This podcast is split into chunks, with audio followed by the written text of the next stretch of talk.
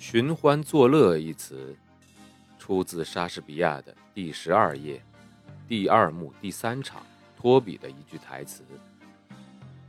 你以为自己道德高尚，人家就不能寻欢作乐了吗？欢迎收听英国作家毛姆著作的《寻欢作乐》，翻译高新伟，演播生意人陛下。第三十四集，莱昂内尔·希利尔不耐烦地把照片扔到了一边，简直烂透了。他说道：“一个摄影师能拍出罗西的什么呢？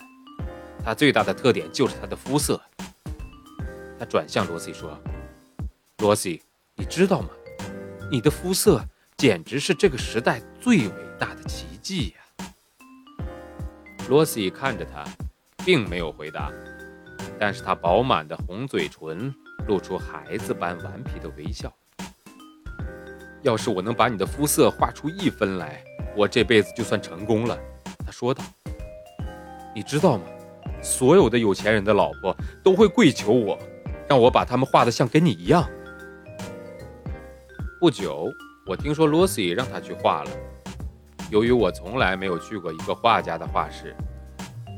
并且我觉得画室就像是风流韵事的大门，便问他我能不能去拜访，瞧瞧他是如何作画的。可希利尔却说他还不希望任何人看到他。他大概有三十五岁，长相打扮十分艳丽，他看起来就像是范戴克的一幅肖像画，只是那与众不同的气质被他的好脾气所替代了。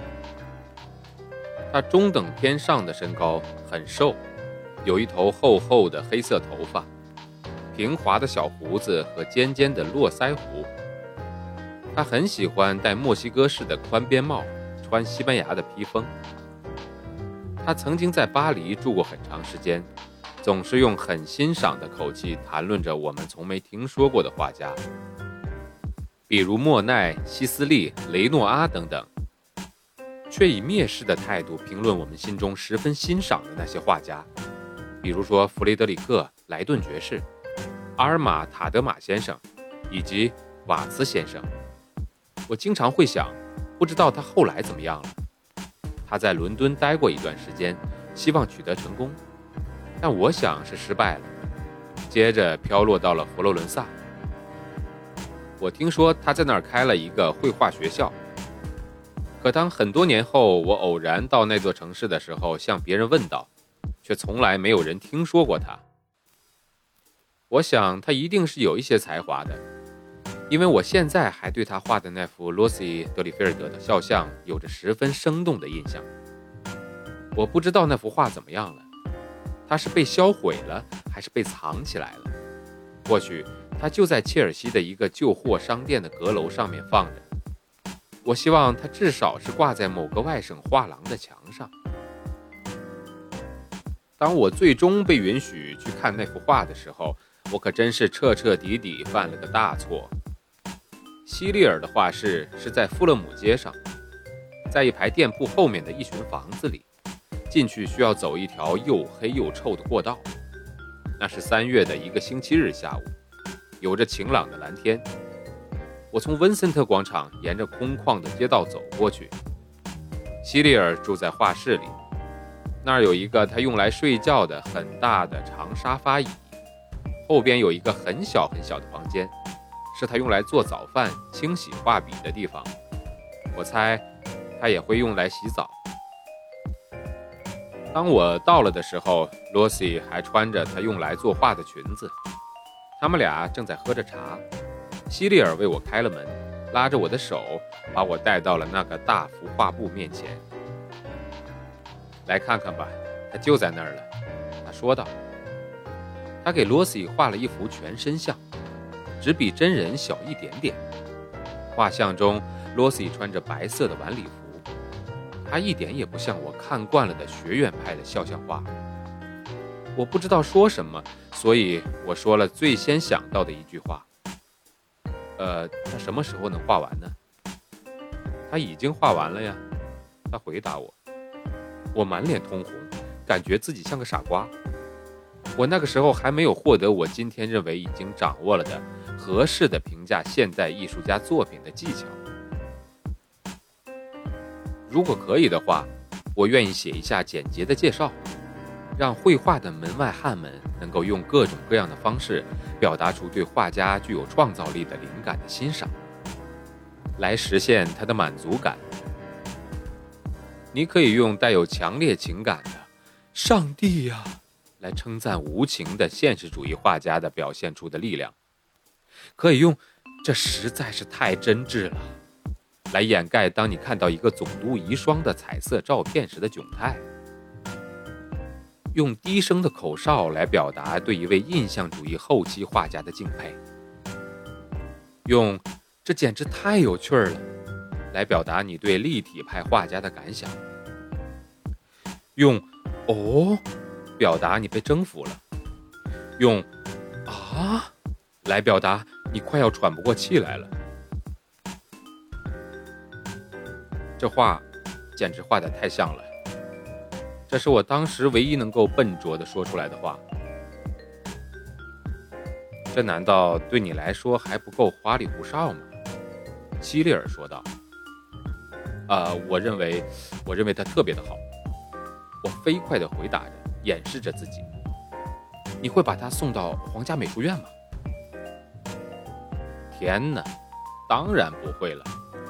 我可能我会把他送到格调最高的私人画廊去。站好，罗西，希利尔说道，让他看看你。罗西站了起来，走到模特的位置。我盯着他看，又盯着那幅画看去。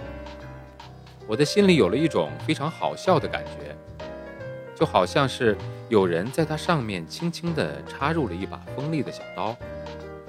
但那完全不是一种不舒服的感觉，很疼，但很奇怪的，非常令人愉快。接着，很突然的，我感到膝盖发软。我现在已经搞不清楚我记忆中的罗西。是真人还是画像了？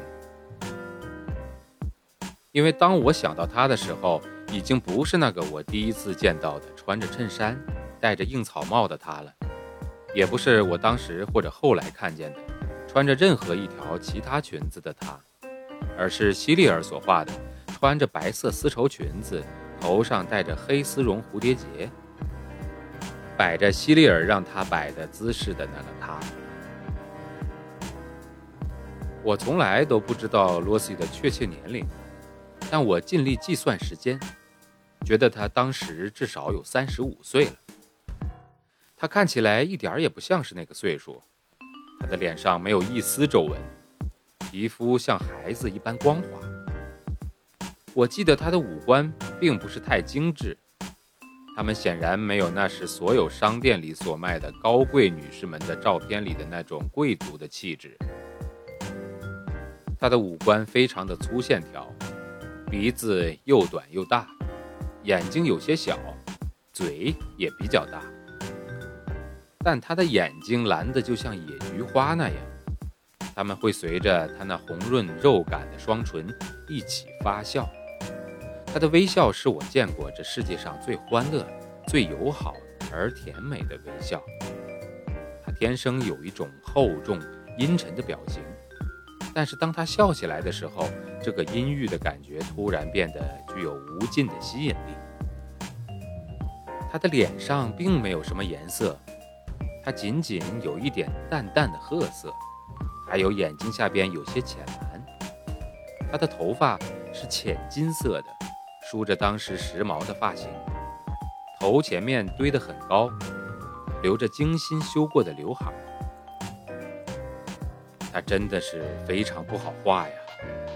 希利尔看着他和那幅画说：“你看，他浑身上下都是金黄色的，他的脸和头发，但他却没有给你一种金色的感觉，他给你的感觉是银色的。我知道他是什么意思。罗西发着光，但是很淡，比起太阳来，倒更像是月亮，或者说。”如果它像太阳的话，那应该是黎明时分白雾中的太阳。希利尔把它放到了画布的中间，他双臂垂下站在那里，手心朝向你，头微微后仰。这种姿态正突出了他颈部与胸部珍珠般的美感。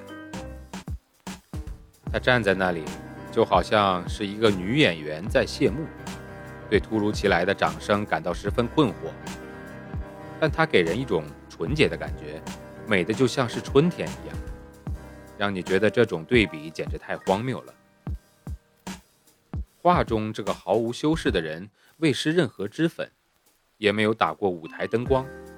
她站在那里，就好像是一个准备好迎接爱情的少女，为了完成自然赋予的使命，天真无邪地投入了爱人的怀抱。她这一代人，并不怕身体显露出丰富的线条来，她很苗条，可胸部却很丰满，臀部线条也很分明。后来，当巴顿特拉福德夫人看到这幅画的时候，他说：“这幅画让他想到了一头用来祭祀的小母牛。”本章节演播完了，非常抱歉，状态有些不太好。